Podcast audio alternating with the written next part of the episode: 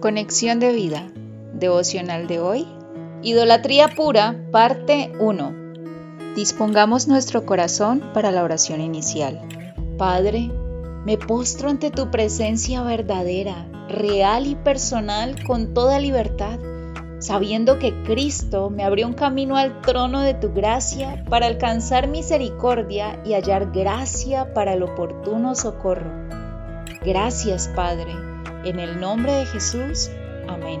Ahora leamos la palabra de Dios. Romanos capítulo 1 versículos 22 al 25.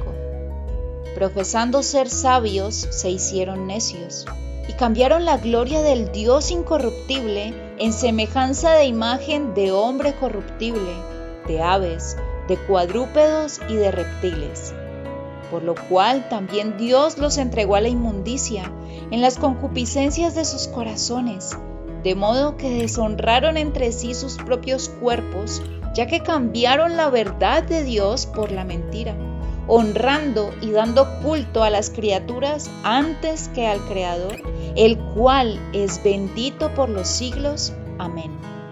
La reflexión de hoy nos dice, no necesitamos postrarnos, rendir culto ni veneración a una imagen ni ídolo, porque tenemos un Dios vivo con el cual hablamos cara a cara. Gracias a que el Señor Jesucristo rompió el velo que nos separaba del lugar santísimo, ahora por su sangre podemos entrar a la presencia de Dios. Hebreos 9.3, Mateo 27.51.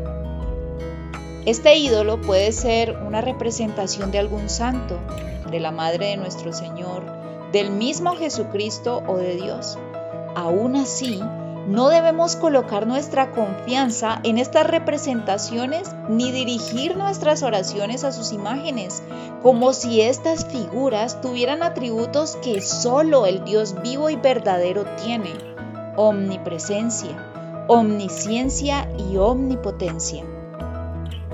De la misma manera, no debemos rendirle culto a estas estatuas de madera o yeso, imágenes, escapularios o cualquier objeto, porque solo Dios puede escuchar nuestras oraciones, solo Él está en todo lugar, lo sabe todo, lo puede todo. Dios designó un solo mediador, un solo intermediario y está escrito, es únicamente Jesucristo Primera de Timoteo 2.5. Lo correcto es dirigir nuestras oraciones a Dios por medio de Cristo, en la comunión de su Espíritu. Judas capítulo 1 versículos 20 al 21. Segunda de Corintios 13:14. Juan 14 versículos 13 al 14. Mateo 3 versículos 16 al 17.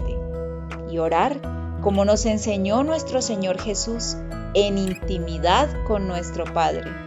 Mateo 6:6. Reflexionemos en qué cosas estamos colocando nuestra confianza, si solo hay un Dios verdadero y vivo a quien podemos ir por medio de Cristo. Visítanos en www.conexiondevida.org. Descarga nuestras aplicaciones móviles y síguenos en nuestras redes sociales.